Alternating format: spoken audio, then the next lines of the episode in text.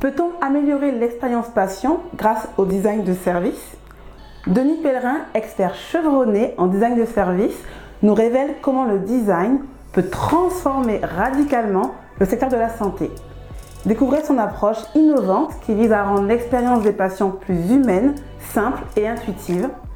Adapter les soins de santé pour qu'ils répondent de manière plus efficace aux besoins, attentes et aspirations de toutes les parties impactées, que ce soit les patients, les professionnels de santé ou les aidants. Bienvenue dans les Visionnaires Santé, qui explorent la santé d'aujourd'hui pour imaginer et contribuer à la santé de demain.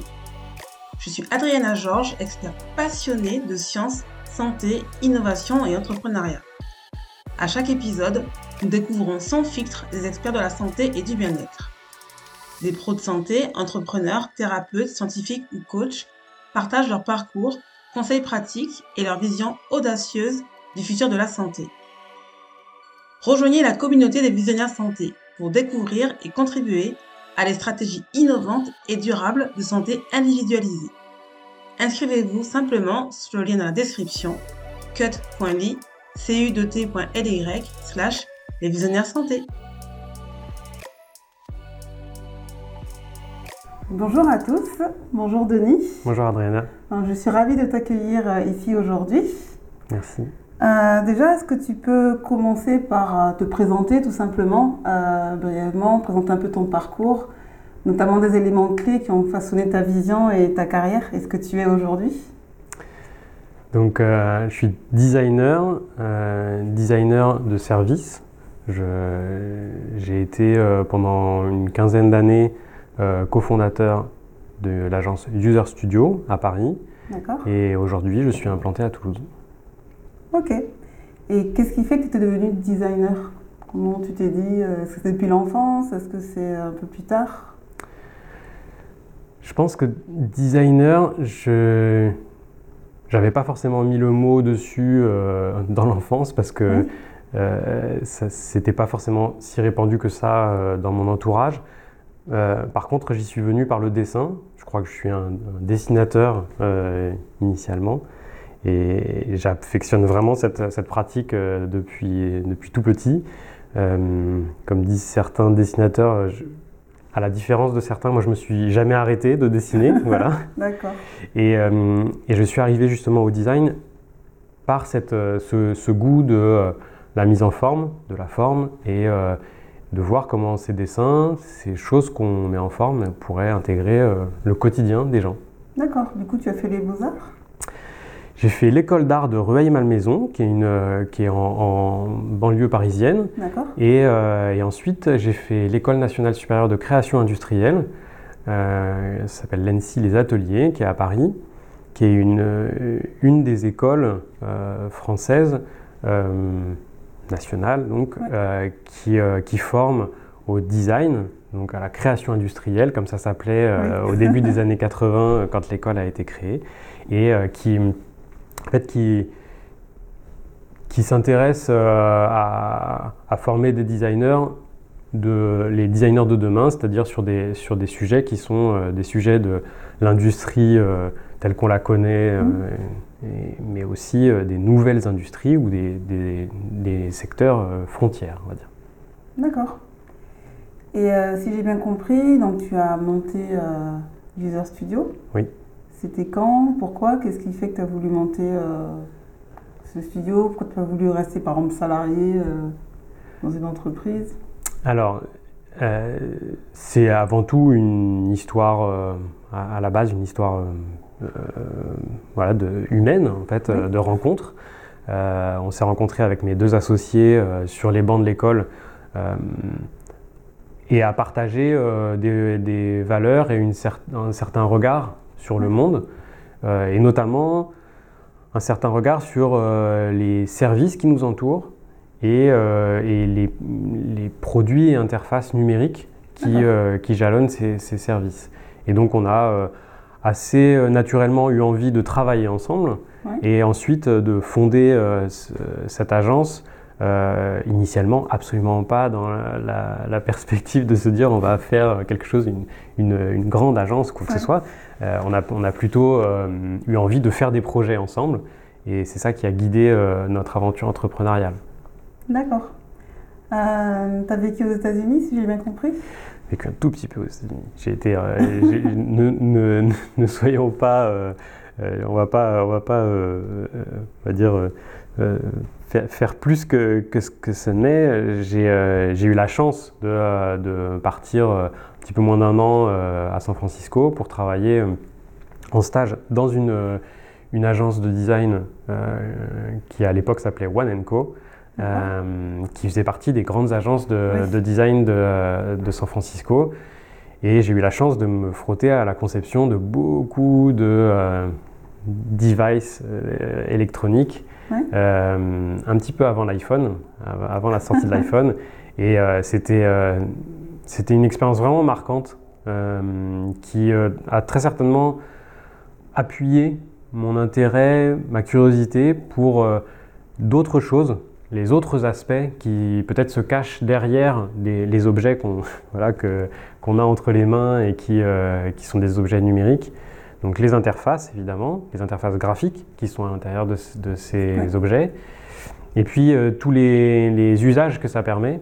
Et, euh, et là, ça va au-delà de, des, des, objets. Évidemment, ça s'appuie énormément sur ces objets, mais ça va au-delà de ça. D'accord. Et qu'est-ce qui t'a motivé finalement de te spécialiser dans le domaine de la santé? Alors, comme tu dis, ouais, je, design, santé, on n'y pense pas forcément. Ouais, c'est, euh, j'ai, en effet euh, été un peu rapide sur cette partie-là, mais c'est, c'est, euh, c'est le, la partie qui m'intéresse le plus ces dix dernières années. C'est les bouleversements dans le domaine de la santé. On a la santé qui, se, voilà, qui, qui, qui est en pleine effervescence aujourd'hui qui connaît des transformations qui sont importantes. Et euh, je pense qu'à la base, ce qui m'a beaucoup intéressé dans le domaine de la santé, c'est le, le, fait que ça soit euh, euh, finalement un, secteur qui n'est qui est pas classique du design. Ça, ça a toujours été quelque chose qui m'a passionné, c'est d'aller aux frontières de ce que le design fait habituellement, mm.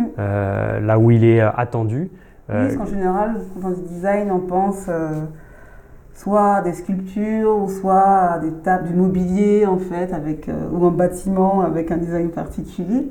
C'est vrai qu'on ne pense pas forcément à des choses un peu plus du quotidien ou alors, qu'on est, euh, alors qu'on est entouré en fait de, de, manifestations, d'expressions du, du, design. Il y a, aujourd'hui, fort heureusement, il y, a, il y, a, beaucoup de designers qui œuvrent justement à, à hum, rendre notre quotidien le plus, euh, le plus intuitif, facile, accessible. Euh, et en fait, dans le domaine de la santé, bah, c'est pas ça encore. c'est clairement pas ça.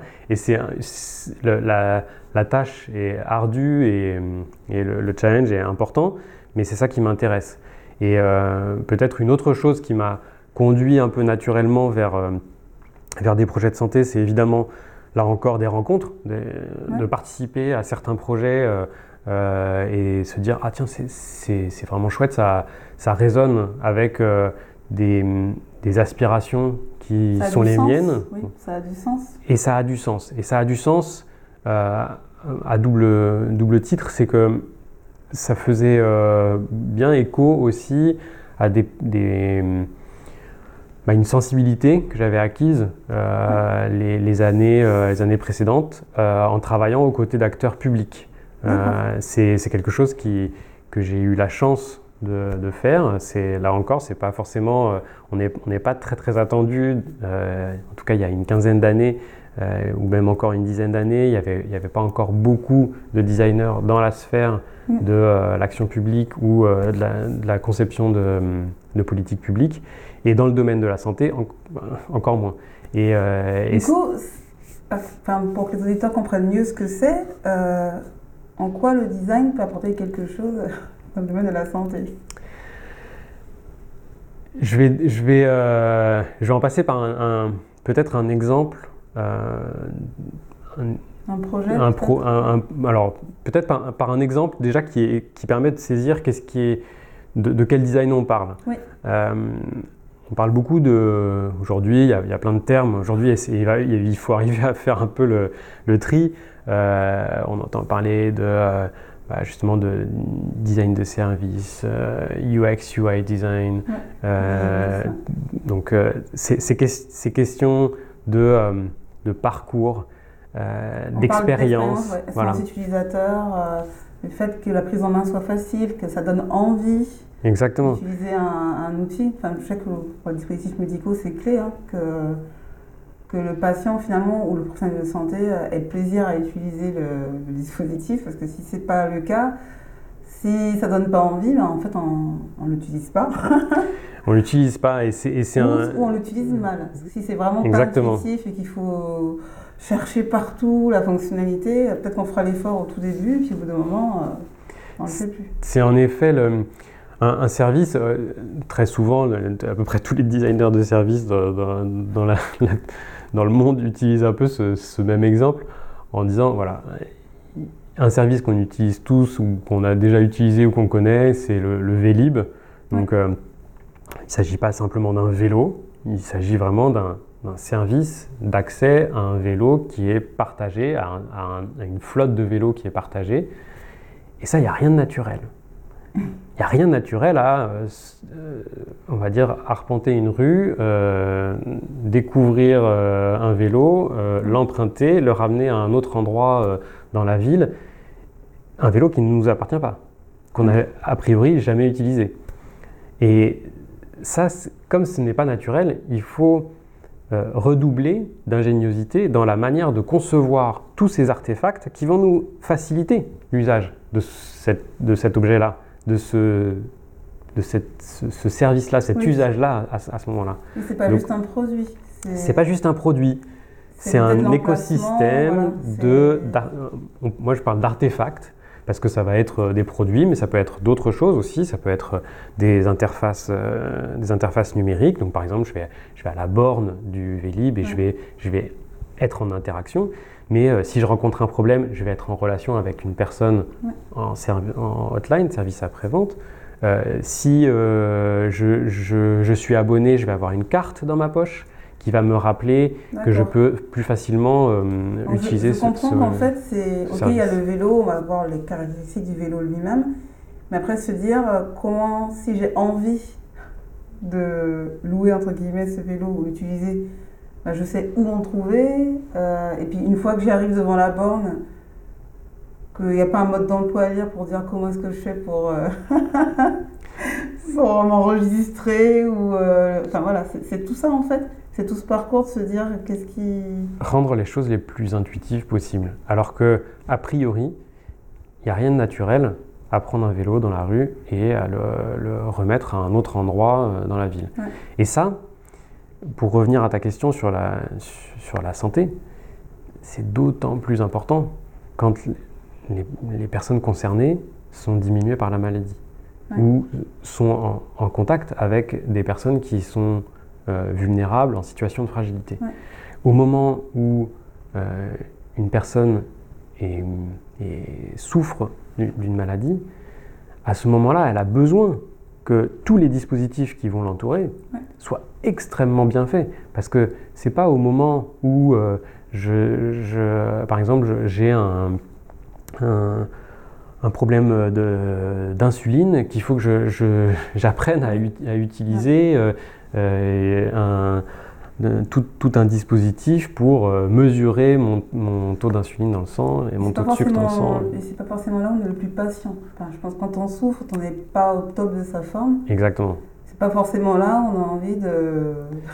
Alors, c'est le, le, mot patient d'ailleurs, de, de, ce point de vue, à plusieurs, euh, plusieurs acceptions, mais, mais en effet, on est à ce moment-là, je crois que ça fait partie des choses qui, m'intéressent aussi, euh, c'est comment on apporte du soutien, comment on vient euh, à travers une bonne conception de ces points de contact du service, de cette expérience, comment on, vient à aider les personnes qui vont être concernées à se décharger, à réduire l'effort, à, euh, à, rendre les choses, tu parlais tout à l'heure de rendre les choses agréables euh, ou euh, désirables. Ça, c'est un peu, on va dire, le, dans, dans, la pyramide de Maslow, c'est vraiment euh, évidemment très très haut. Dans un premier temps, déjà, est-ce qu'elles est qu'elles sont utilisables, on va dire bien faites, et est-ce que est-ce qu'elles vont convoquer les, les, les, bonnes émotions? Du coup, juste pour comprendre par rapport à l'UX, UI et tout ce qui a trait à l'expérience utilisateur, ça en reste là ou ça va plus loin? C'est quoi précisément? C'est le fait de mettre à plat toutes les étapes, une sorte de flow, pour ne louper aucune étape qui pourrait euh, être bloquante.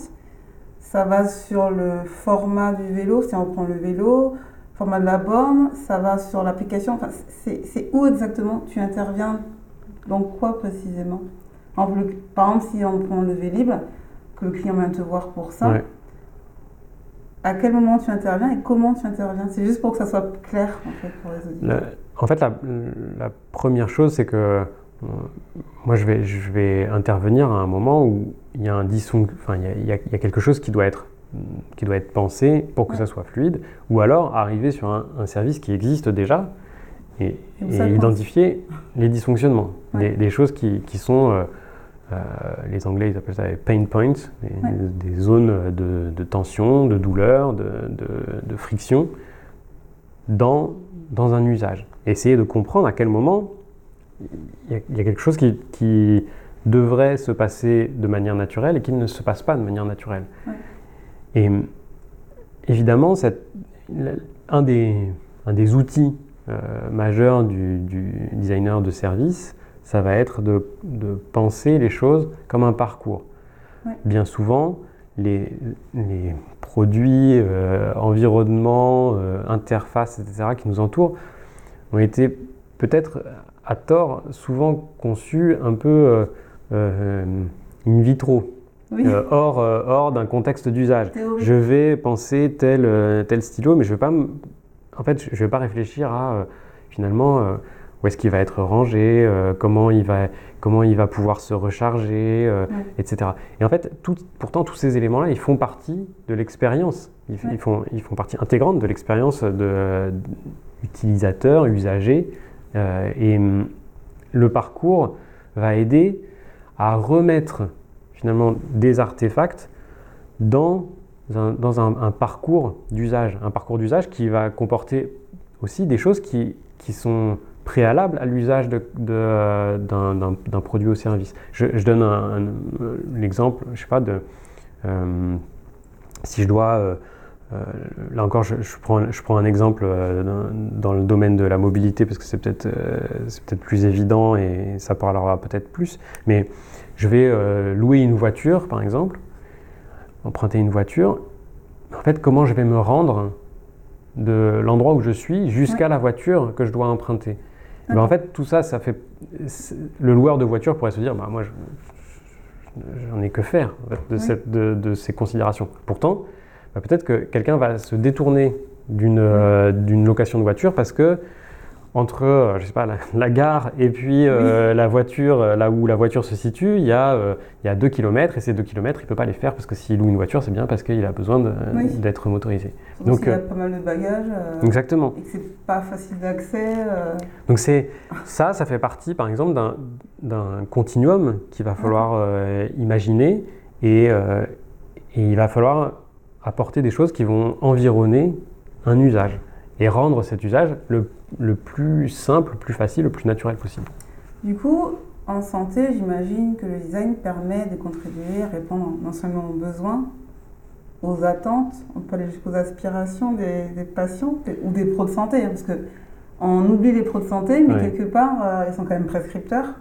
Même si aujourd'hui la donne a changé, euh, beaucoup de patients euh, sont au courant de dispositifs, etc., les utilisent et limite les suggèrent alors à leur médecin. Je parle de Doctolib, hein. ça a été amené plus par les patients que par les médecins eux-mêmes. Euh, ça répondait vraiment à un besoin. Mm. Est-ce que le design, justement, peut aller jusqu'aux aspirations ou on, reste sur le côté besoin et attente euh, ben, Moi, je crois, je crois que ça, va vraiment jusqu'aux aspirations. C'est, on, est, on, on peut pas se contenter que sur des, sur des questions de besoin. Déjà parce que... pour prendre un exemple euh, concret dans le domaine de la santé, tu parlais des personnes qui étaient diminuées physiquement, pourquoi pas handicapées. Mmh. Je pense qu'une de leurs aspirations, euh, ok, c'est de guérir, etc., mais c'est d'être autonome. il y a un moment donné où on n'a pas envie de dépendre de son aidant tout le temps parce qu'on a l'impression d'être une charge, par fierté, par dignité. Et peut-être que ça peut être ça l'aspiration. Comment est-ce qu'on peut faire pour que j'arrive à me débrouiller tout seul? Peut-être pas tout le temps, mais euh, à certains moments. C'est d'autant plus vrai que hum, on a, des, on a une, une, augmentation euh, significative euh, de l'espérance de vie. des, des, personnes qui vont, qui vont qui vont vieillir, qui vont être plus longtemps, on va dire, en, vie, mais plus vieux. Euh, d'autant plus de maladies qui sont des maladies chroniques, qui ne sont pas des maladies euh, qu'on guérit, mais des maladies avec lesquelles on vit. Et des maladies qui, sont, euh, qui peuvent être très stigmatisantes et qui, qui, qui peuvent être extrêmement, voilà, extrêmement handicapantes. Euh, notamment socialement, en fait, qui, peuvent, euh, qui, peuvent avoir des, impacts euh, justement sur d'isolement, d'isolement, de, de, une forme de, décrochage. Et hum, tu le dis, on est là, si, on, prend, si on prend justement certains, certains exemples de, certaines maladies euh, prend la maladie d'Alzheimer par exemple. Les aspirations ne sont pas forcément de guérir d'Alzheimer, mais sont de pouvoir, par exemple, maintenir certaines activités, de pouvoir continuer à euh, voir euh, ses, amis, de pouvoir continuer à faire ses courses seul. donc des questions d'autonomie, des questions de lien social, des questions de, dignité et de, de, de d'estime de soi. toutes ces choses-là, en fait, tous, ces aspects-là, vont être euh, extrêmement importants, des, sources, euh, entre guillemets, d'inspiration, ou en tout cas des, euh, contraintes très importantes à prendre en compte dans un travail de design. C'est-à-dire que si je dois travailler sur, un, sur un, service à destination des personnes qui justement souffrent de la maladie d'Alzheimer, mm. je vais énormément tenir compte de ces, aspects-là. C'est un, un, projet, euh, par exemple, qu'on a pu euh, réaliser à l'époque euh, avec, avec Marie Coirier, Nicolas Couturier, Aurélie Kenschwiller et Julien Legras.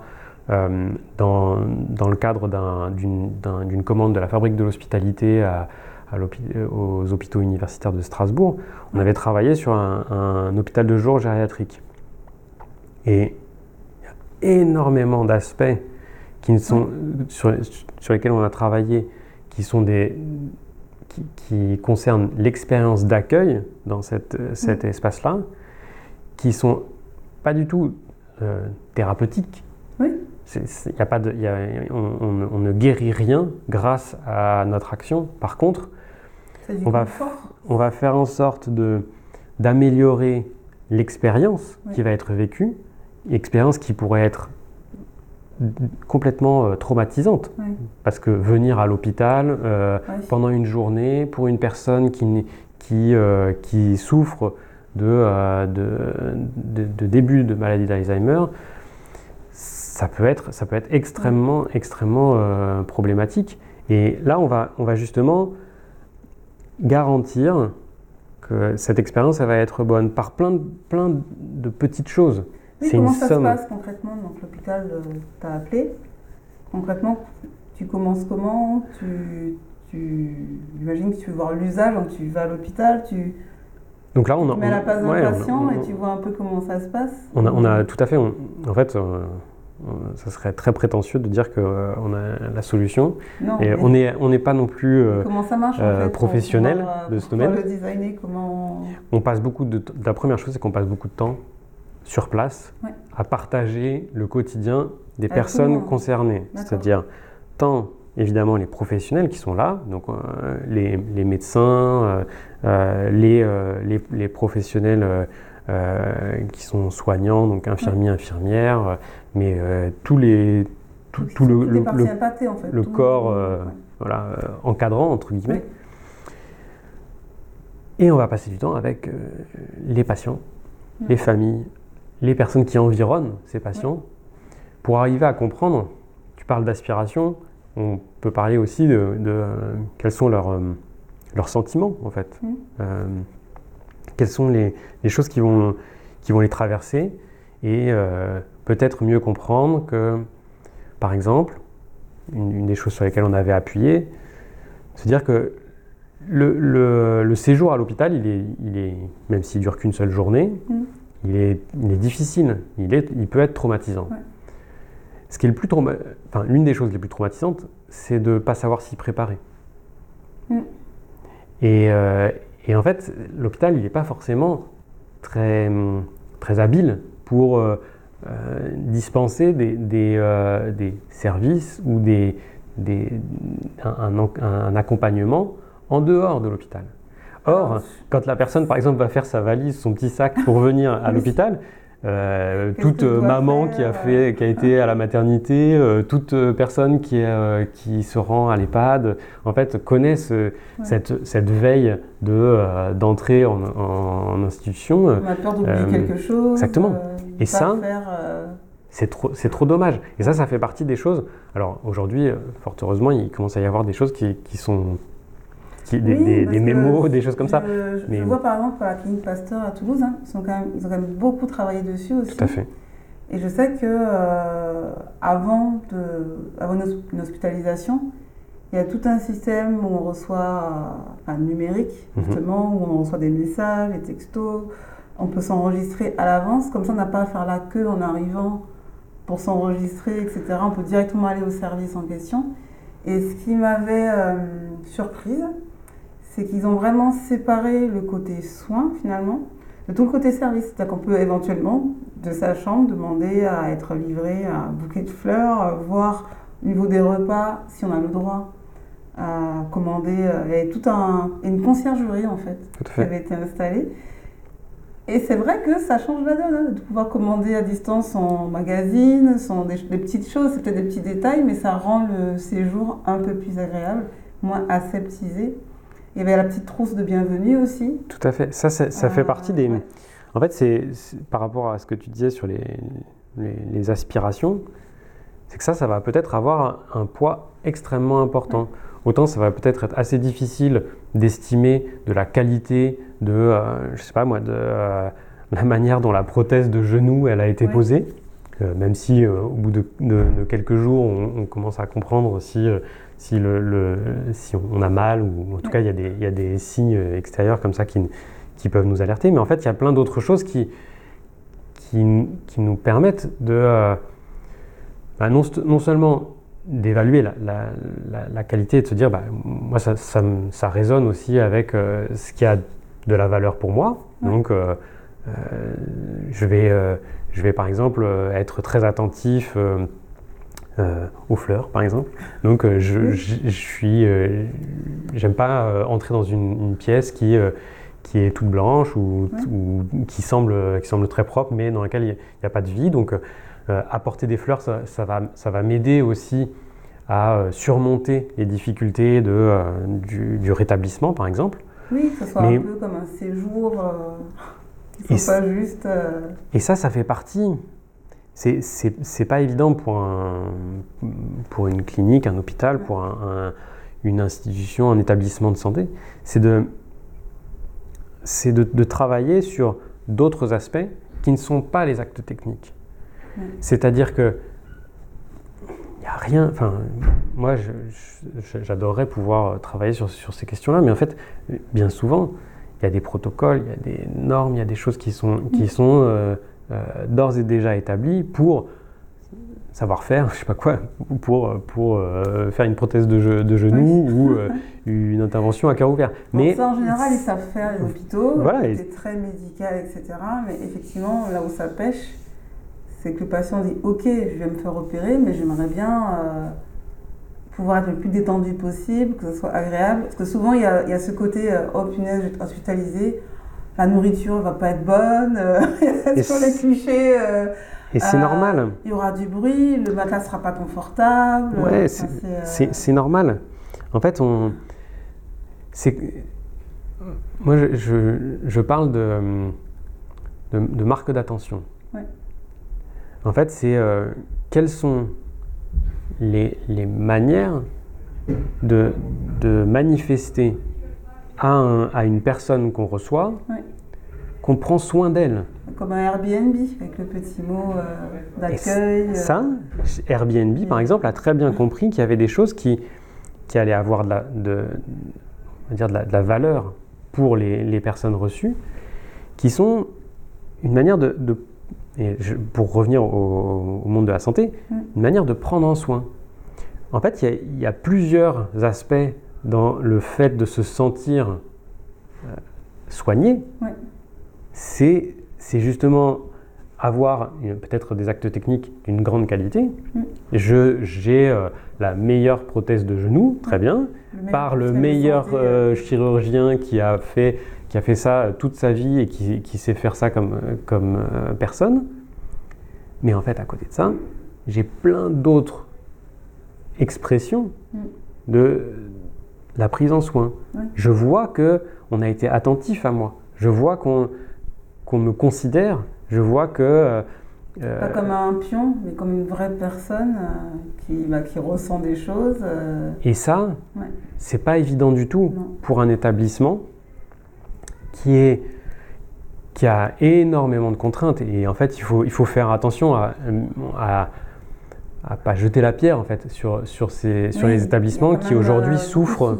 de sous-effectifs, mais mais c'est tout, défis. euh, tout est très lié. ouais. Tout est très lié en réalité. C'est qu'il y a des, il y a évidemment trop, trop peu de, de- de personnel pour euh, la, la- la- la charge comment- de travail. Comment pallier ça et que l'expérience euh, du patient reste euh, correcte? C'est- C'est c'est très compliqué. C'est très compliqué. Oui, oui. Et c'est un, c'est un, c'est un, un- un challenge pour les années à venir.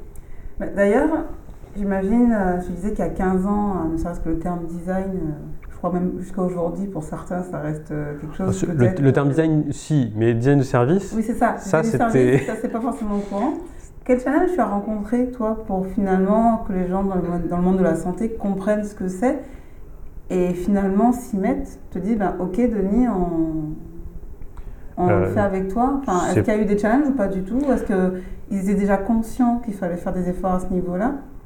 Euh, Est-ce que durant ces 15 dernières années, tu as vu un- à un moment donné un, un changement, euh, une Alors- prise de conscience, un déclic? ouais. Il y, a, Pas il y a encore? quelques déclics euh, qui, sont un peu, qui sont un peu malheureux, hein, mais euh, déjà, euh, des challenges, il y en a encore énormément. Euh, toute personne qui peut nous entendre et nous regarder euh, aujourd'hui, en fait, sait qu'il y a encore une- énormément de, de, de défis à relever. C'est absolument pas acquis et j'adorerais que tout le monde appelle des designers et, euh, pour, pour travailler sur, sur ces sujets-là. C'est pas du tout le cas. en En fait. général, on, un- vient de te chercher ou c'est toi plutôt qui proposais tes services? Est-ce que les gens pensent comme ça naturellement au design de service Les gens pensent pas naturellement au Oui. design de service. C'est pas. Je me suis Euh, douté, je me suis dit du coup comment tu...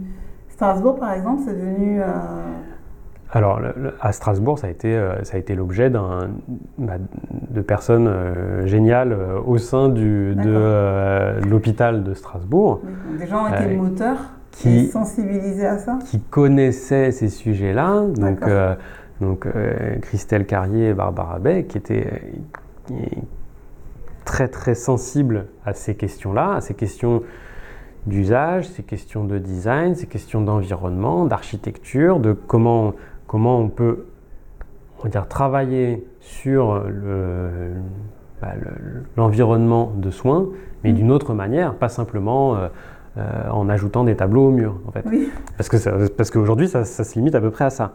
Donc aujourd'hui, il y a encore il y a énormément de challenges, mais euh, il y a plein de choses qui ont en effet fait des clics. première, peut-être une, des, des, choses qui est un peu, un peu triste, mais c'est, je pense que le, Covid a énormément fait bouger les lignes. déjà en, en, mobilisant et en tout cas en impliquant toutes les personnes sur, sur le territoire sur des, on va dire, à, les mettre en, éveil et, en, et, être euh, euh, tout le monde bien attentif à qu'est-ce que c'est être en bonne santé, être à l'écoute de soi, etc. Et tristement, en fait, ça, ça on va dire, révélé au, au grand public un état en fait, euh, vraiment, vraiment. Euh, bah, des défaillances en fait.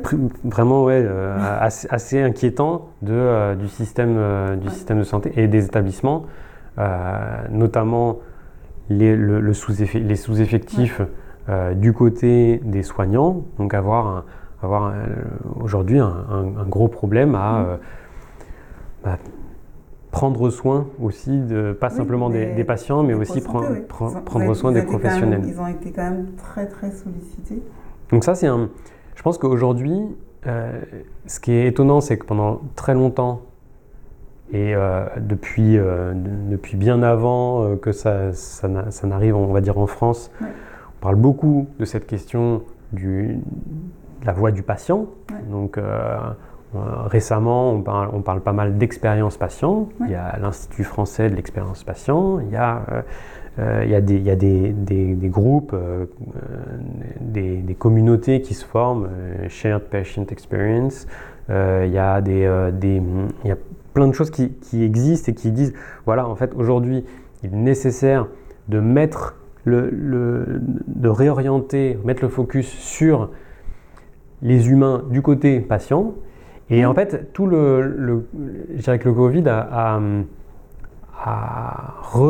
rééquilibré aussi un petit peu le débat en disant attention, aujourd'hui, euh, il y a certes besoin de remettre beaucoup d'attention et beaucoup de, ces marques d'attention mm. du côté euh, bah, des, des, patients, mais il va falloir faire énormément maintenant du côté des professionnels parce que bientôt, il n'y aura pas assez de professionnels pour prendre soin, pour prendre soin des, patients. Et on, en fait, on, a énormément aujourd'hui d'établissements qui viennent à prendre conscience qu'il va falloir travailler sur des questions de service, sur des questions de parcours, sur des questions de, de en, en, général euh, d'innovation dans ces, ces environnements, parce qu'il y a des problèmes des problèmes de ressources humaines, des problèmes de, de, euh, de fidélisation euh, du, euh, des, personnels soignants, parce qu'il y a des problèmes d'attractivité aussi de ces, ces, structures. Et en fait, c'est étonnant, mais on y vient presque plus par... alors c'est peut-être un peu le, la, on va dire le, le, symptôme côté hôpital public. Peut-être que du côté des cliniques privées, on, on, on s'intéresse un petit peu plus à, aux questions des patients. Mais du côté en tout cas de l'hôpital public et de la santé publique, on est vraiment sur des, sur des, des problèmes qui sont, en tout cas des, des projets qui sont beaucoup plus orientés vers les professionnels euh, et comment on, leur, on déploie tout un tas de, de, dispositifs qui les aident au quotidien, tant les, les outils euh, qu'ils vont, qu vont avoir pour pour faire, euh, pour faire leur métier, mais aussi euh, les environnements dans lesquels ils travaillent, pour que ces environnements ils soient davantage dignes ou en tout cas euh, à la hauteur de, des, des, soins qu'ils prodiguent. Qu'ils soient en forme, que ce soit physiquement, mais aussi mentalement, parce que c'est quand même un métier qui est quand même dur. Il y, y, a ça, il y a aussi un, une, un, une, une autre dimension par rapport à, la question des, aspirations. Ça, me fait penser à un projet que, sur lequel j'ai eu la chance de travailler euh, dans la restructuration des urgences de l'hôpital de Cholet. Euh, il y a une, une, chose qui était moi, qui m'avait vraiment frappé dans les témoignages qu'on avait, euh, qu'on avait recueillis au cours des, des immersions jour et nuit aux urgences, c'était d'entendre les soignants qui disaient mais nous en fait on a honte. On a honte de euh, la manière dont on reçoit les, patients. Aujourd'hui, c'est pas. Euh, En fait, c'est pas, c'est juste pas possible et pas normal, et on, ne peut pas rester. Euh, euh, c'est frustrant quand même d'être en première insensible. ligne. Ils sont quand même en première ligne quand même. Quand ils se prennent euh, les plaintes des patients ou ils se rendent compte des dysfonctionnements et peut-être, je ne pas jusqu'à l'erreur, mais des choses qui auraient pu être évitées et qu'ils avaient peut-être anticipé, mais ils n'avaient pas les moyens, en fait, en tout cas, de, de, de, rectifier le tir, etc. Euh, oui, je, de là avoir honte, effectivement, c'est quand même fort. Oui, mais ça s'entend. Ça s'entend quand, euh, en plus, euh, on parle de métier de vocation. On parle d'environnement qui demande énormément d'abnégation, de, euh, enfin, c'est pas, c'est un mystère pour personne. Hein, euh, les euh, principes de garde, les études qui sont très longues, les environnements. De sacrifice voilà. forte. Et, les vocations sont mises à rude épreuve. Surtout qu'aujourd'hui, pour pallier justement le sous-effectif, certains hôpitaux ont opté pour une sorte de. Ils, ont pris le modèle de l'entreprise, entre guillemets, en disant on va rationaliser, on sort nos jolis euh, fichiers euh, PowerPoint ou Excel pour dire aux gens ben voilà comment on va faire. Et c'est très bureaucratique, ce qui fait que parfois les pros de santé se disent qu'ils sont sur le terrain, mais c'est pas faisable. Enfin, c'est. Hmm.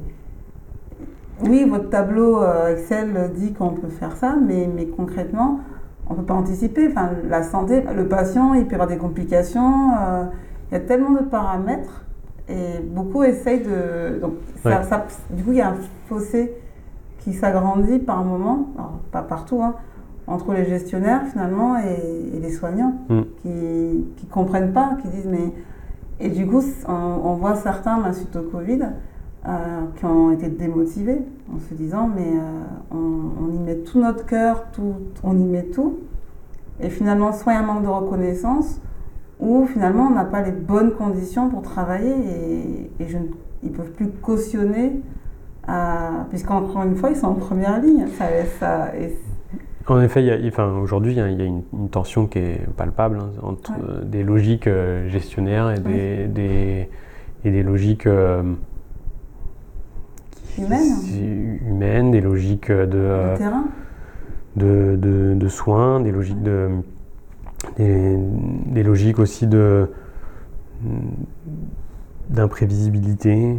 Euh, donc c'est c'est quelque chose qui, qui, qui existe. Et euh, je pense que là, de ce point de vue, on est sur un moment un peu charnière où euh, se dessinent des philosophies aussi de justement de, de, de gestion de ces, établissements et de ces environnements qui, euh, qui, prennent en soin, qui sont, qui sont très différents. Avec en plus des nouveaux acteurs qui, euh, euh, qui, sont, qui sont des acteurs qui vont peut-être être, plus, plus volatiles, en tout cas qui vont s'immiscer davantage dans le quotidien des, des, des patients et des pros de santé et qui vont en fait, qui vont peut-être euh, pouvoir s'abstraire de, euh, et faire l'économie de, de, de, certaines contraintes, euh, notamment, voilà, on pense à, on pense à des, des startups, on pense à des, on pense à des, d'autres, d'autres types d'acteurs qui vont, qui vont intervenir. Aujourd'hui, ça, ça, bouge beaucoup par rapport à ça, puisque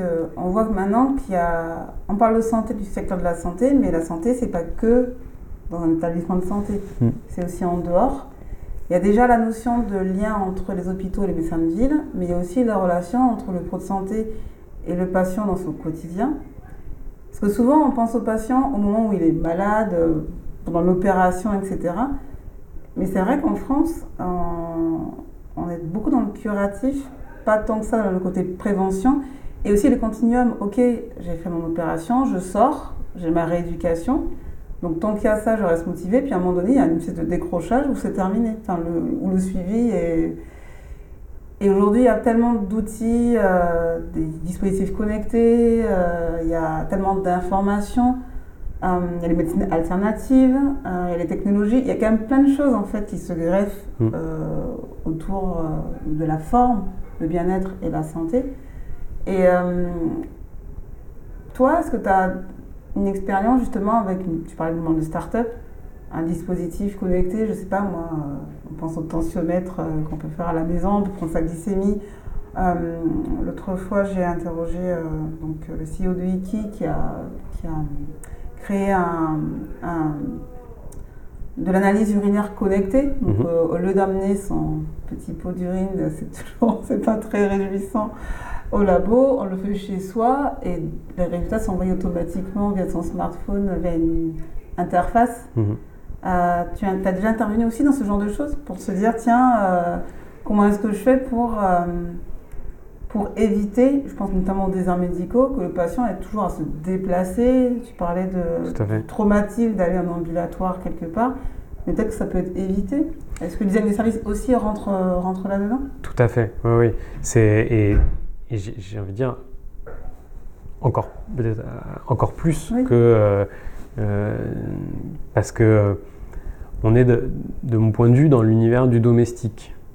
on est dans l'univers de ce qui va faire les usages du quotidien. Et, et, je crois qu'aujourd'hui, tu le disais, il y a des, on, a, on a la chance d'être à une ère aussi où il y a énormément de d'outils qui permettent de capter des données, euh, de, euh, de, pouvoir euh, très, très facilement les retransmettre. Il y a, ça, il y a des, des, nouveaux challenges qui, qui s'ouvrent de ce point de vue. Il y a le côté sécurité, mais, il y a aussi le côté fluidité. Enfin, à un moment donné, et, puis, et puis structure, structure des données pour qu'elles puissent être facilement ensuite interprétables, etc. On est à une ère aussi de, de bah, l'avènement de l'intelligence artificielle à l'intérieur aussi de, ces, euh, de, cette, captation de, données et cette interprétation de données qui peut être vraiment euh, passionnante et très intéressante. Mais en tout cas, oui, il y a des choses à faire aujourd'hui pour faciliter. Tu, parlais d'un, par exemple, d'un petit device, un, petit équipement qui va permettre de faire de l'analyse d'urine euh, chez soi, etc. En fait, il y, a quand même deux éléments dans, cette phrase. C'est le fait d'avoir un équipement qui est quand même très très spécialisé oui. et qu'on va faire tout seul chez soi. Euh, et ben en fait, ça, c'est quand même deux éléments qui disent là, il va falloir que ce device-là, il soit très très bien conçu. Oui. D'un point de vue euh, objet, est-ce que je vais réussir à m'en servir simplement, mais aussi euh, tout l'usage. Est-ce que je vais réussir à, à, quel moment il faut que je, il faut que je, je fasse cette analyse d'urine, euh, à quel moment il faut que j'envoie, euh, quels sont les feedbacks euh, qui vont, qui va mettre, vont être donnés, etc. il me disait le CEO comment je la fais, la, mesure, parce qu'il disait que l'urine était vue, il avait fait une étude avant de, de, faire le design du coup de son, de son lecteur, c'est que les gens avaient une peur bleue d'être en contact avec leur urine, c'est quelque chose de sale, etc.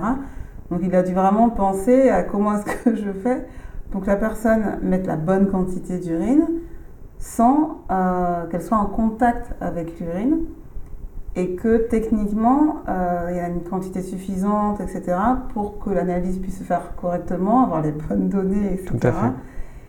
Et même le challenge aussi qu'ils ont rencontré, c'est euh, parce qu'ils euh, avaient ciblé les maladies rénales, c'est que c'est souvent une population un peu âgée. Donc le côté euh, déjà j'ai un outil nouveau, le côté j'ai un smartphone avec une application.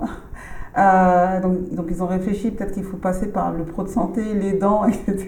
Parce que tout le monde ou ce qu'ils ont trouvé, c'est d'avoir une mémoire pour pouvoir stocker un grand nombre d'analyses et comme ça, il peut le garder. Et quand il va chez son médecin, c'est le médecin qui récupère ensuite euh, toutes ces données. Enfin, c'est vrai qu'on n'y pense pas, mais quand on est seul chez soi, il faut que ça soit facile. Il faut que ça soit facile. Et c'est certainement. Adapté à, chez soi. oui. En fait, c'est certainement euh, euh, bah, une des contraintes c'est où est-ce que je vais ranger.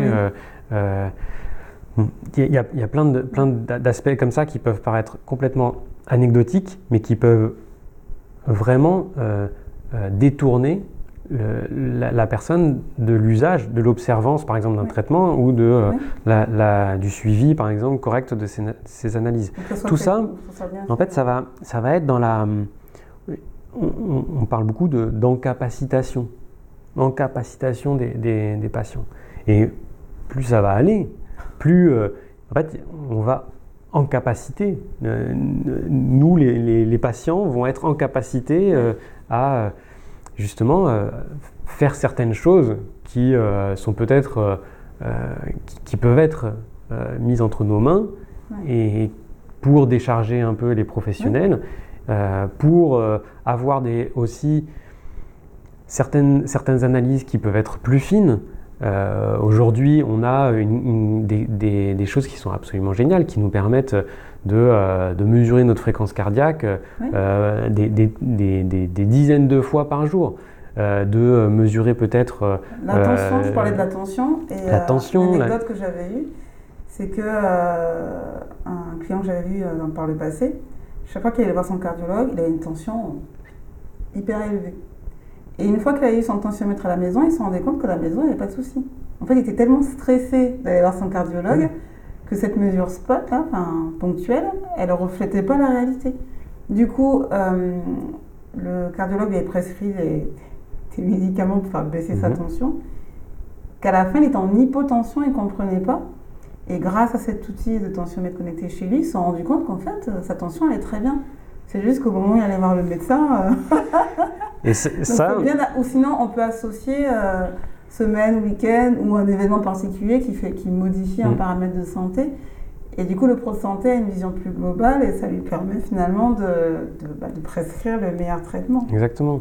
Donc, on va pouvoir, grâce à des, des, des, dispositifs qui sont bien faits et qui savent bien s'intégrer de la manière la plus naturelle possible dans le quotidien des, euh, des, personnes, on va pouvoir très certainement aller vers une, santé qui va être, qui va être plus, plus fine, plus, plus adaptée, plus, en fait, plus pertinente. Toutefois, en fait, ça, ça veut dire avoir des dispositifs qui sont vraiment bien conçus. On parlait là, juste avant, de où est-ce que je range euh, le, dispositif d'analyse d'urine. En fait, je, je, dis ça vraiment sans blaguer. En fait, il y a vraiment énormément de dispositifs qui aujourd'hui sont, euh, sont, sont boudés parce que, euh, parce qu'en fait, je ne sais pas si c'est quelque chose que je dois emporter au travail. Comment je fais En fait, où est-ce que je le mets? Est-ce que, je, est-ce que je, je, peux le mettre dans mon sac?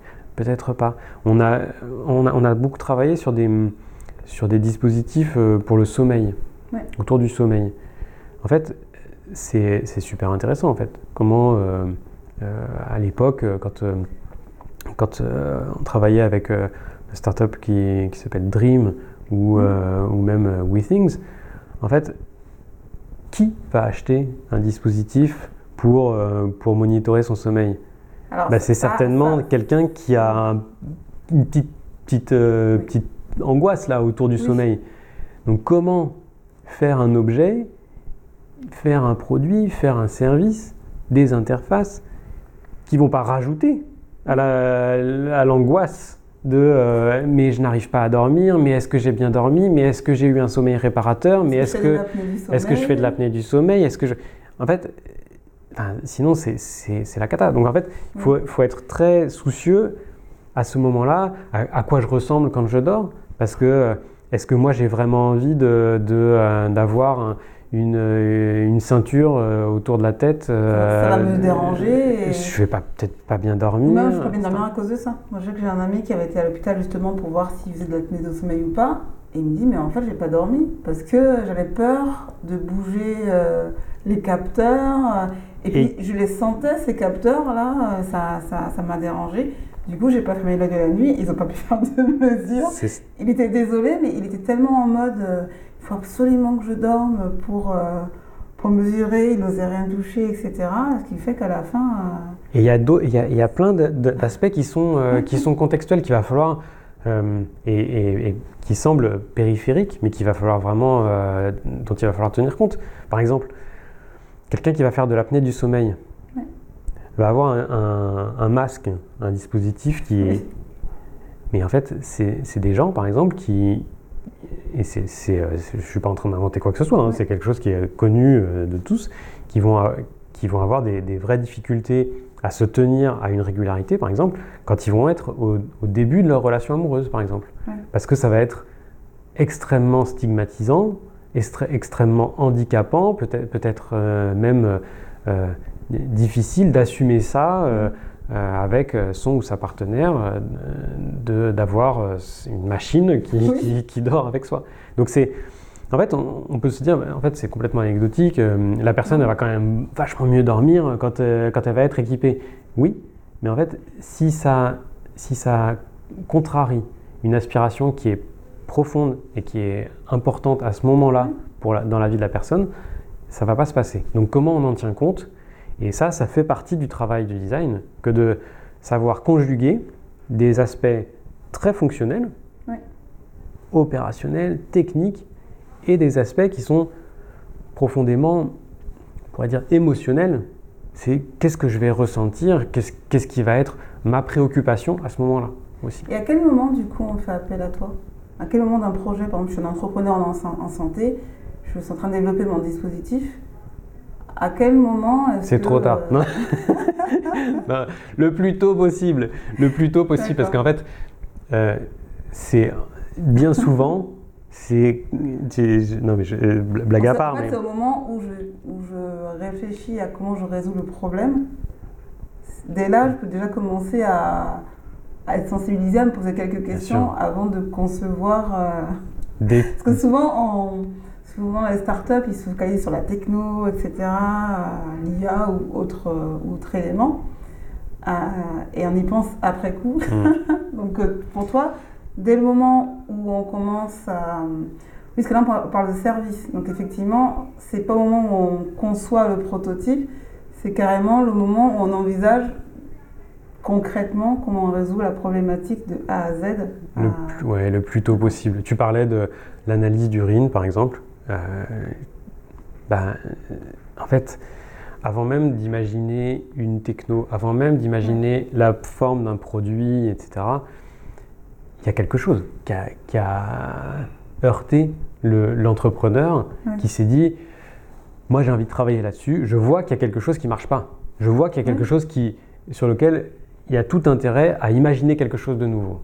Et à ce moment-là, je pense qu'on a, on a, on a, tout intérêt à, en fait, à, croiser nos regards parce que à ce moment-là, l'entrepreneur peut avoir une vision justement qui peut être très technique, par exemple, euh, se dire, euh, oui, bah, je, je, voilà, il y, a, besoin. Tel indicateur, il faut telle Exactement. Euh, molécule chimique, etc. Et à ce moment-là, moi, je, peux apporter une autre dimension en, disant, bah, voilà, allons à la rencontre de personnes qui, qui ont des, des, des, problèmes de, de, reins, par exemple, ou qui ont besoin de faire très régulièrement des analyses d'urine. Et on va aller voir des gens qui vont un peu mettre à l'épreuve c'est euh, cette, conviction, cette intuition, et euh, aller glaner qu'est-ce qui, qu'est-ce qui fait leur quotidien pour mieux comprendre à quoi il faut être attentif pour garantir que l'usage va exister derrière. Parce que on peut avoir le meilleur dispositif techniquement, le meilleur dispositif économiquement, c'est-à-dire qu'il va casser les prix, ça va être génial, il va, être, il va faire euh, la même chose que le concurrent, mais deux fois moins cher, ça va être super. Mais si en fait on est passé à côté d'un vrai biais de comportement ou un vrai biais d'usage, en fait, malheureusement, ça ne sera pas utile. notamment dans le milieu des pros de santé, où il y a plein de dispositifs et tout, euh, sur le papier, ça a l'air génial. Sauf qu'au moment où ils veulent laisser l'intégrer dans le parcours de soins, le santé dit non mais attendez, mais j'ai pas que ça à faire quoi. J'ai pas le temps. Si mm. en plus il faut que j'ai encore une, une identifiant supplémentaire, que ça me, ça me prend du temps, euh, ben non. ou euh, je sais pas de suite comment on le fait, ou euh, j'ai une assistante. En fait, non, j'ai pas d'assistante, donc comment je le fais? J'ai tant de temps avec mes patients. Et d'ailleurs, je crois que, je sais plus si, qui m'en avait parlé, crois que les trois quarts des, des, innovations des outils numériques ne sont pas adoptés, si c'est pas plus. Parce que, euh, ok, euh, quand on leur demande comme ça, ils disent oui, effectivement, j'ai ce problème-là, mais concrètement, je ne peux pas l'utiliser. Enfin, j'ai pas le temps, ou euh, je sais pas, ou c'est pas adapté.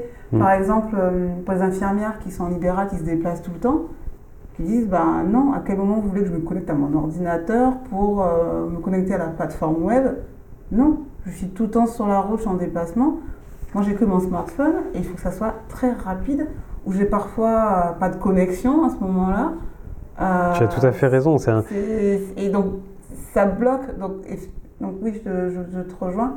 Dès le départ, au moment où on, dès qu'on a fait son exploration marché, si on en a fait une, t'intégrer déjà pour euh, interpréter finalement et poser les bonnes questions mm.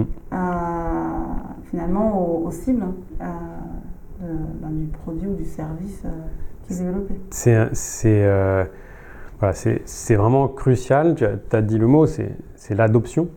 Garantir que les choses elles vont être adoptées, parce qu'il y a beau inventer, inventer des choses magnifiques, faire œuvre de, de, créativité par rapport à certains sujets, aucun doute, il y a des, tonnes d'idées. Par contre, des idées qui vont être véritablement adoptées, euh, il n'y en a, il y en a pas beaucoup, et, en fait, ça, repose beaucoup sur, cette, euh, sur cette dimension-là. Et ton exemple sur la, sur la question de, du temps, de la connexion, etc., explique très certainement la, raison pour laquelle on est. Euh, il, suffit de pousser les portes d'un hôpital et de voir les outils qu'ils utilisent et, on est. Euh, en fait, on, c'est la déprime. C'est vraiment trop dommage.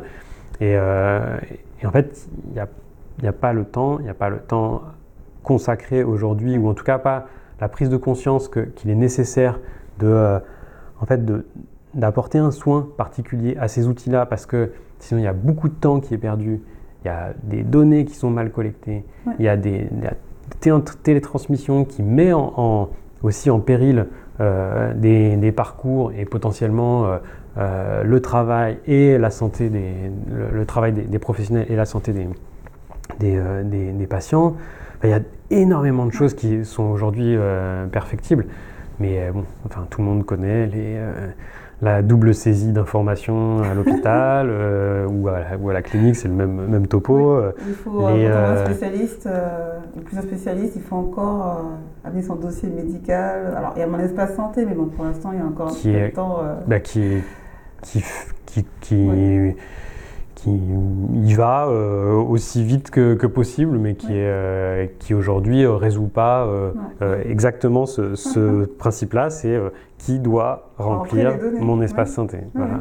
souvent, en fait, les généralistes disent déjà qu'il faut que je m'occupe de pas mal administratif qui prend beaucoup de temps. Qu'est-ce que vous voulez que je rajoute encore cette étape-là? Exactement. et d'après toi, dans, je sais pas moi, 30 ans Comment est-ce que tu imagines euh, le secteur de la santé? Alors, on va prendre deux cas. Euh, on va prendre. Euh, Merci de me simplifier la question. Non, non, non, on va prendre deux cas. On va dire dans un monde idéal pour toi, qu'est-ce que ça devrait être dans 30 ans?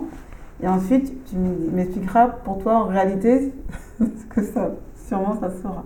Mais déjà, toi, dans, dans un monde idéal, on va dire que le design du service est pris en compte euh, dans les parcours de soins, les dispositifs. Pour toi, qu'est-ce que ça va permettre en fait? Si jamais si les gens en prennent conscience et l'utilisent. On va dire que là, nos auditeurs ils nous regardent, ils nous écoutent en se disant, là, si tout le monde s'y met, qu'est-ce que ça peut donner dans 30 ans? J'aurais envie de dire que je ne suis pas je suis pas doué de, de, non, de, de, de, vision. Euh, et euh, je vais te faire une, une, réponse un peu détournée, mais je pense que une des choses qui, qui pêche clairement, euh, c'est justement le, fait que il n'y a pas grand monde qui est capable aujourd'hui de, de, dire dans 30 ans ça va ressembler à ça.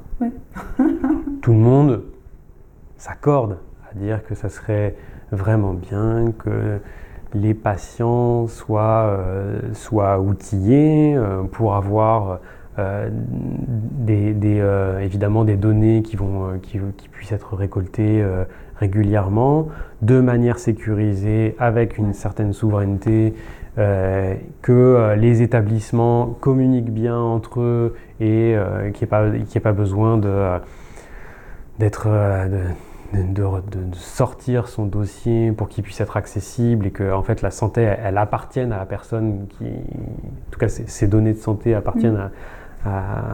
à, soi et, que ça puisse euh, aider aussi à une prise en soin euh, fluide sans, sans couture euh, que l'humain soit évidemment très présent et, et je crois qu'il y, y, a une fascination euh, pour euh, la robotique, pour euh, de l'intelligence artificielle qui, qui libère les professionnels de certaines tâches qui sont répétitives ou de, tâches sur lesquelles il peut y avoir de la, de la, de la, perte d'attention ou pour, pour pouvoir prendre plus de monde en, en charge et en soins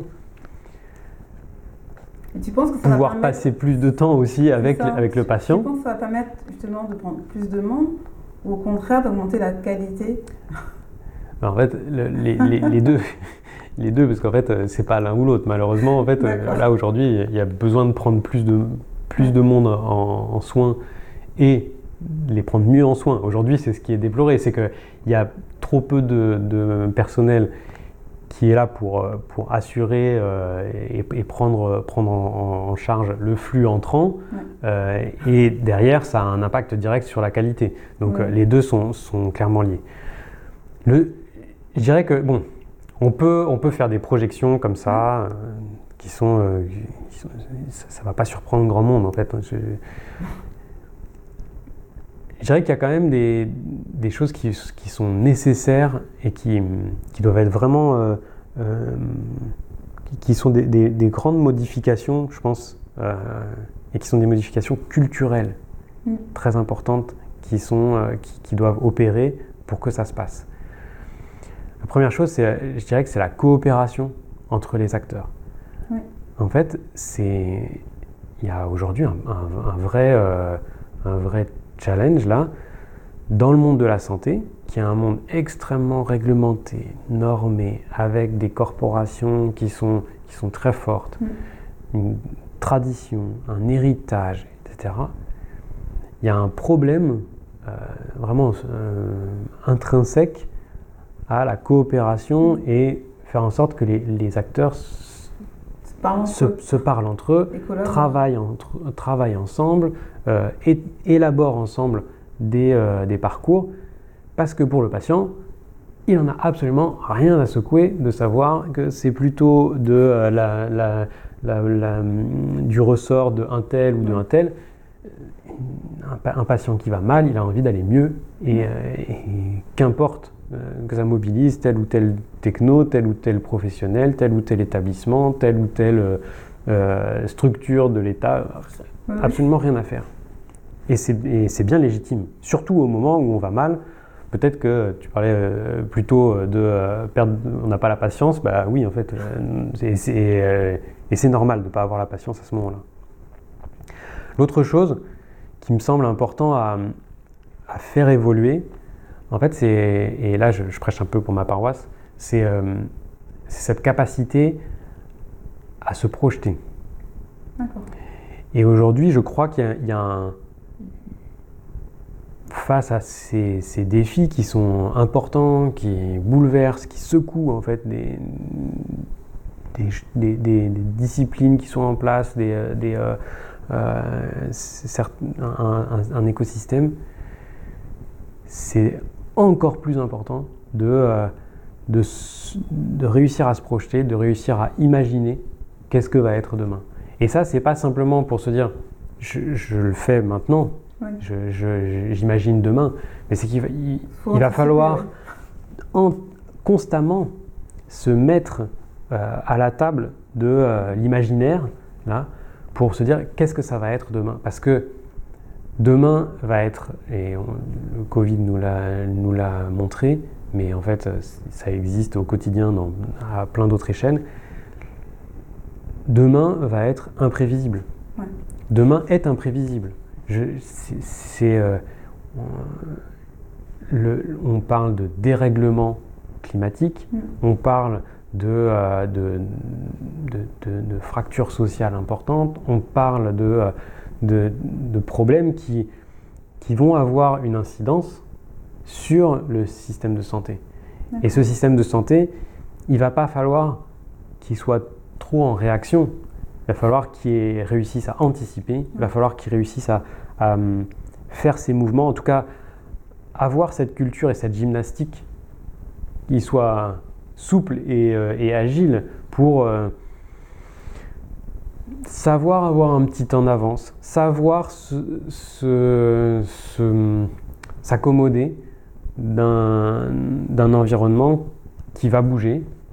Donc, euh, de patients qui vont, euh, qui vont être euh, de type nouveau, de patients qui vont avoir des préoccupations nouvelles, de patients qui vont être équipés autrement, de patients qui vont être en nombre différent. Parce que la santé, effectivement, évolue, mais celui en dehors de la santé, là, de la forme, etc., il avance très vite. Hein. Exactement. par exemple, je vois, il y avait Pierre Fabre qui présentait son, son, application Eczema Care Plus où effectivement le patient peut juste prendre des photos chez lui et il sait à quel moment il peut anticiper une poussée d'eczéma, il fait quand même plein de choses, puisqu'il répond aux besoins du fait qu'on est passé de 4000 dermatologues à 3000, mhm. que pour avoir un rendez-vous, il faut attendre 8 mois, voire un an. Et du coup, euh, c'est un outil où le patient euh, peut s'occuper de lui euh, sans forcément passer par un pro de santé. Alors, ils disent que c'est pas pour remplacer le pro de santé, mais à un moment donné, il faut quand même pallier le manque manque de dermato. Donc je pense que ça va se démultiplier ce genre d'initiative pour, que, ben, pour que les gens puissent arrêter d'attendre, encore une fois, euh, que le secteur de la santé soit disponible, etc. Parce que souvent, on attend tout le temps. Et de se dire, mais en attendant, j'ai le pouvoir, enfin, je, me réapproprie ma santé, ma forme, mon bien-être, j'ai les outils pour le faire. Sauf que tout le monde ne sera pas en mesure de le faire, parce que je pense qu'il y a, il y a une éducation numérique. je pense que tout le monde n'a pas forcément cette éducation, ou cette appétence, hein, tout simplement. Euh, et peut-être que, est-ce que le rôle du design, ça va justement aussi aider une, sorte d'inclusion, de dire euh, comment on fait pour ces personnes qui, bah, Carrément. Qui, ne peuvent pas, enfin, pour moi, ça... âgées qui ne peuvent pas euh, Ça fait tout à fait le lien avec ce qu'on disait précédemment, c'est-à-dire que euh, avoir des, outils euh, aussi fabuleux soient-ils, mais, mais qui ne peuvent pas être adoptés, c'est un problème. Et qui ne peuvent pas être adoptés par une personne très très digital savvy ou euh, quelqu'un qui va au contraire euh, pas, pas, être très à l'aise avec tout ça, en fait, c'est pas, pas la question. La question, c'est il y a une personne qui a besoin d'aller bien. Et pour ça, eh ben, peut-être que euh, Eczema, Care Plus va pointer quelque chose qui va être intéressant, c'est de dire là, à plein, à plein de moments, dans euh, la, vie au quotidien euh, d'une personne qui souffre d'eczéma, il y a plein de moments où elle n'a pas besoin d'aller voir un, dermato. Il y a des moments où elle a besoin de d'être euh, d'être d'être rassurée, de pouvoir anticiper sa vie aussi. L'idée de dire tiens, je vais me pousser du coup parce qu'effectivement l'eczéma, en ayant souffert il y a quelques années, il y a différentes phases en fait. Exactement. Quand c'est sec, quand c'est suintant, etc. Et c'est pas du tout la même chose qu'on doit appliquer sur les différentes phases. Donc effectivement, moi ce que je vois concrètement, ça permet de d'avoir des éléments concrets pour dire ok, là je switch. et, de, et de pouvoir, euh, voilà, de, de, pouvoir. Euh, et c'est là, c'est là où en fait il y a l'outil, mais il y a l'outil et la manière dont, dont, la personne va vivre, quelle expérience elle va avoir. Une, peut-être qu'à un moment, euh, euh, la personne, elle va, pas, elle va avoir besoin d'un conseil euh, nutritionnel. Il y a un moment où elle va avoir besoin d'un traitement. Il y a un moment où la personne elle va avoir simplement besoin d'anticiper qu'elle ne va pas pouvoir partir en voyage, par exemple. Et toutes ces, tous ces, ces éléments-là, c'est des éléments qui sont des préoccupations pour le patient, pour qu'il pour qu'il aille bien, et qui, euh, qui, doivent être facilement accessibles, compréhensibles, qui doivent lui redonner, on parlait voilà, d'encapacitation, de, empowerment de, du, patient, et lui, lui redonner les, les, bons outils au bon moment dans, les, dans les, maladies type eczéma ou euh, des mm. parcours euh, comme des parcours euh, en oncologie, il y a beaucoup de choses qui sont faites à l'échelle de l'éducation thérapeutique. Donc, de, de, de, savoir comprendre sa maladie, de, de savoir se l'approprier, de savoir en gérer une partie, euh, c'est vrai que c'est pas exactement la même chose quand on parle de, certaines euh, maladies euh, aiguës ou voilà, on n'est on est, on pas forcément exactement sur. Il n'a pas de site.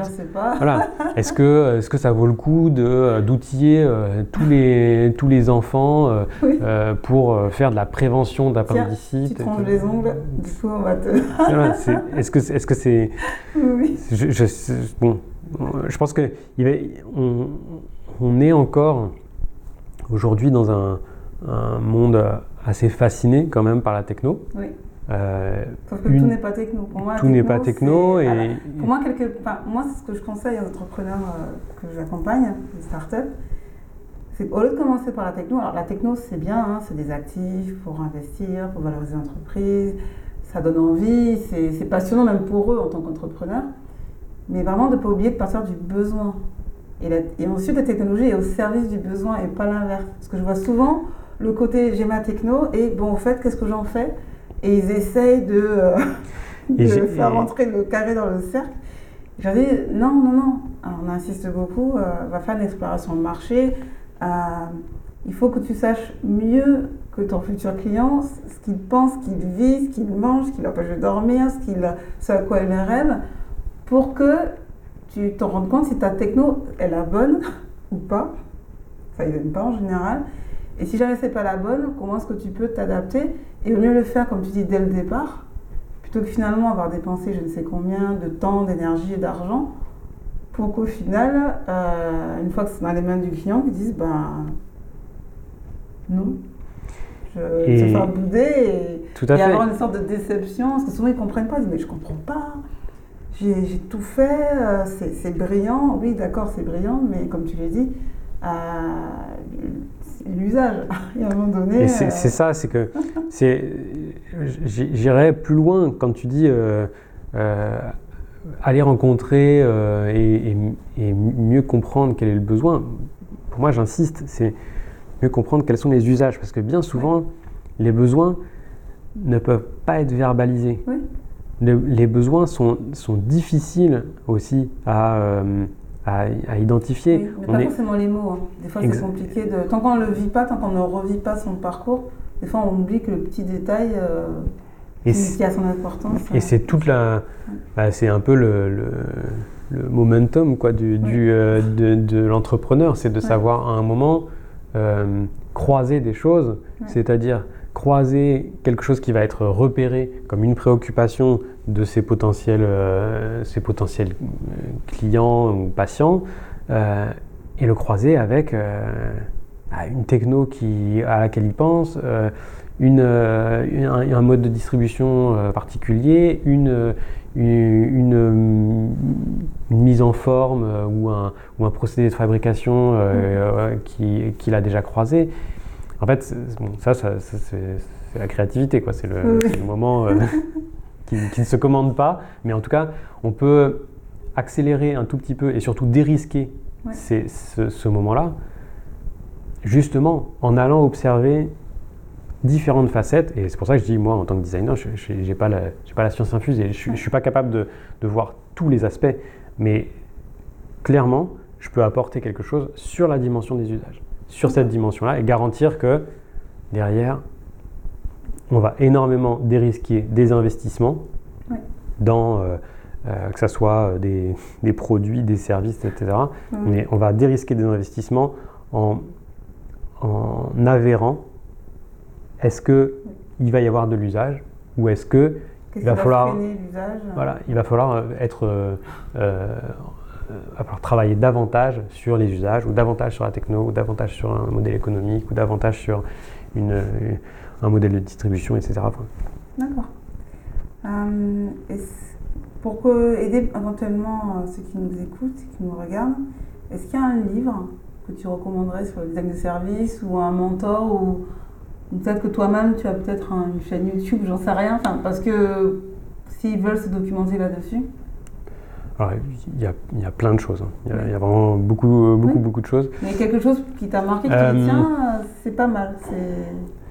Alors, pas purement technique, mais quelqu'un qui, voilà, quelqu'un de débutant, c'est tiens, euh, un entrepreneur par exemple, ou même une clinique ou peu importe, quelqu'un qui s'y intéresse, tiens, il a raison, Denis, euh, je veux m'y intéresser. Comment il peut se documenter? Alors, purement sur la. la je dirais qu'il y, y, a. Je, je te parler euh, peut-être d'un. Il y a une exposition qui a, eu lieu euh, il n'y a, pas très très longtemps euh, au pavillon de l'Arsenal à Paris, qui s'appelait Soutenir, je crois, qui est une, une exploration des, de l'architecture et, et, des lieux de soins et le lien qu'il y a entre, entre finalement le prendre en soin et ces environnements-là. Et je dirais qu'il y a un, deuxième bouquin moi, que j'adore et qui est, un, qui est, qui est vraiment euh, trop trop bien. Donc l'exposition le, a fait l'objet d'une publication qui est, qui est, vraiment très très bien aussi. Et cette publication, on la trouve euh, euh, Dans toutes les bonnes librairies. Non, je sais pas. Je, à, la limite, ce qu'on fera, on en parlera après, je, je mettrai à disposition. Ouais, les, les, liens. Euh, un, autre, euh, un autre ouvrage, moi que j'aime beaucoup, c'est un, un, ouvrage d'un médecin qui s'appelle Fritz Kahn et qui a, qui, a, qui, a, représenté le corps humain, en tout cas pour essayer de, de le rendre intelligible, il l'a représenté comme une machine et en, en, détaillant euh, bah, les, les, fonctionnements des différents organes et la physiologie, etc. Et ça, c'est ça c'est euh, c'est vraiment. Ça s'appelle comment? T'as le nom? Je, crois que ça s'appelle Man Machine. D'accord. Et euh, c'est vraiment très cool. Et je t'en donne un, troisième qui, est, qui est très très chouette, qui, est, qui est sur ma, ma, ma table de chevet. C'est le, cœur des femmes, que j'ai lu euh, récemment à l'invite d'une très bonne amie. Euh, une, pour le coup, c'est une BD, donc ça sera. ça, rejoint euh, mais bah, surtout le dessin et, euh, et, nos, sujets. donc le cœur, cœur comme, un, comme une chorale, et qui est inspiré de, des, des, écrits de Martin Vinclair, euh, qui est donc du bouquin qui s'appelle La maladie de Saxe. Donc Le cœur des femmes, c'est une BD qui, qui, raconte comment on pourrait euh, poser les bases d'une autre manière de prendre en soin, et notamment de prendre en soin les femmes euh, dans les examens gynécologiques et comment on, on, considère en fait les femmes dans toute leur dignité. C'est un gros sujet, effectivement. C'est une, une, très chouette. La euh, Femtech se développe aujourd'hui parce qu'effectivement, il y, a du boulot dans le domaine. Il y a beaucoup de choses à faire. ok.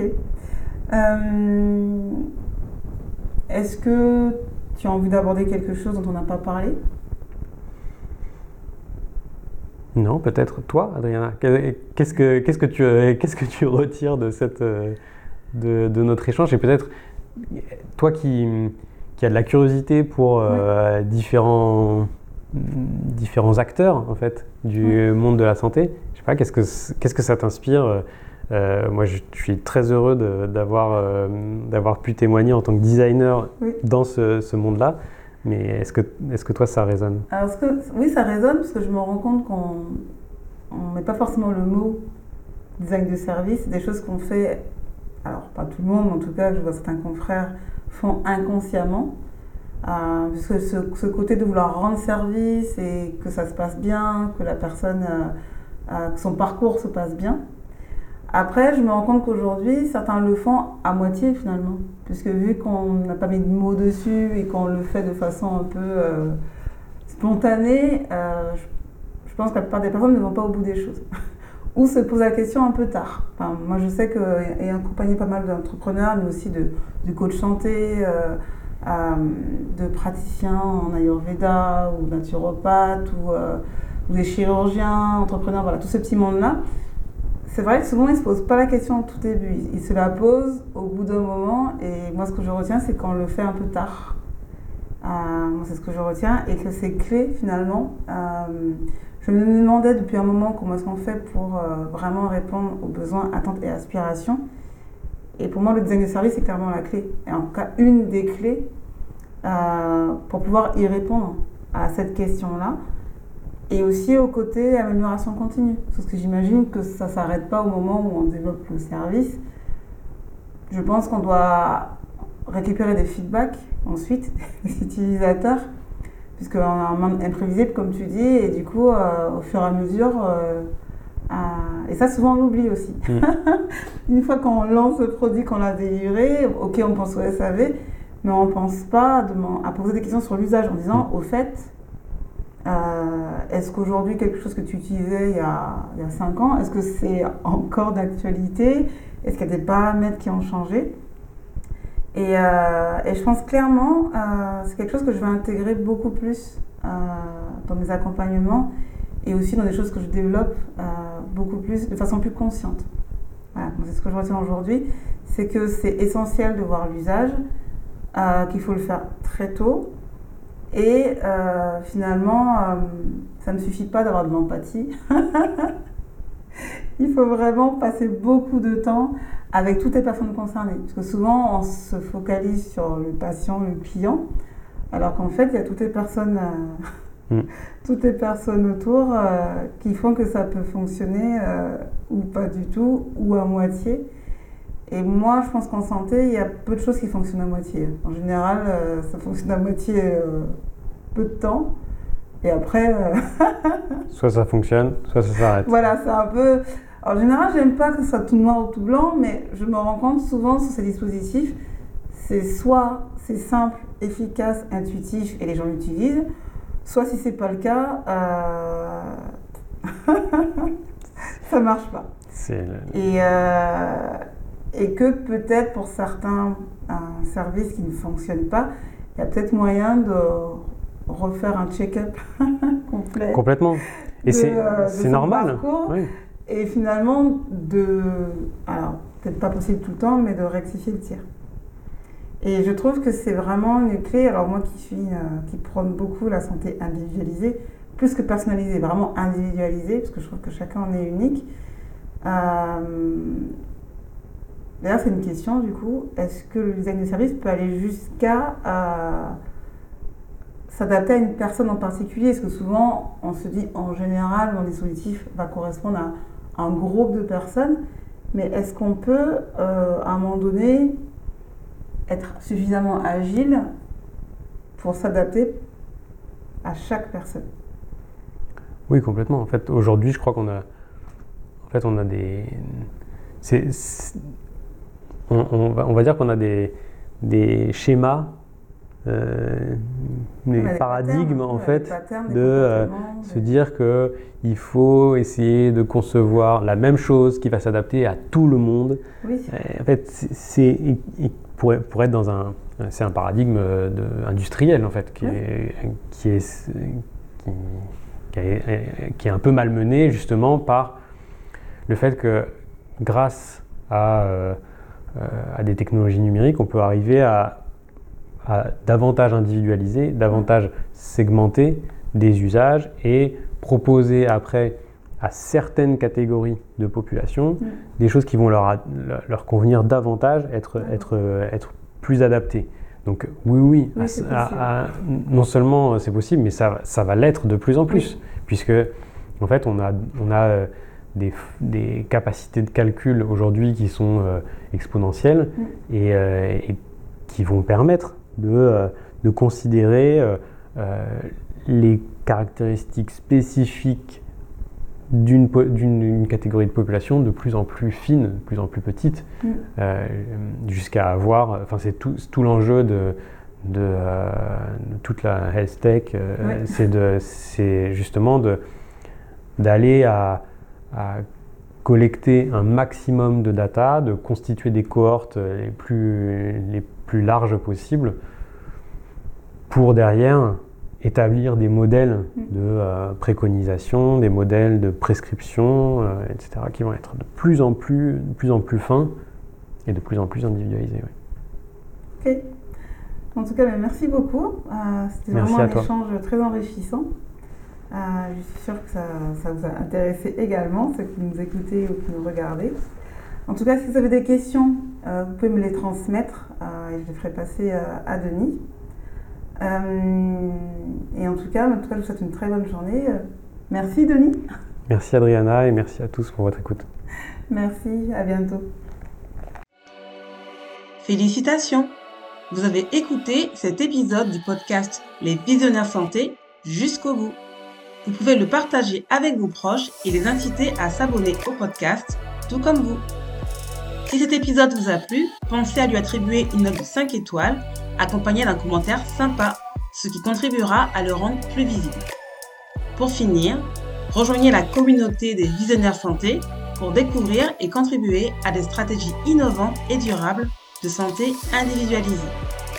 Inscrivez-vous simplement sur le lien dans la description cut.ly cu2t.ly slash les visionnaires santé.